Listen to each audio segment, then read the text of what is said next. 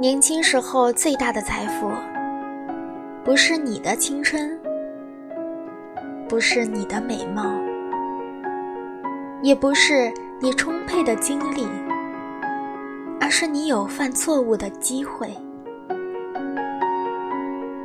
如果你年轻时候都不能追随自己心里那种强烈的愿望，去为自己认为该干的事冒一次风险。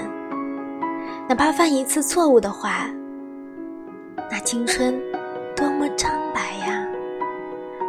青春可以犯错，亦可重新出发。我是苏月月，感谢一路有你。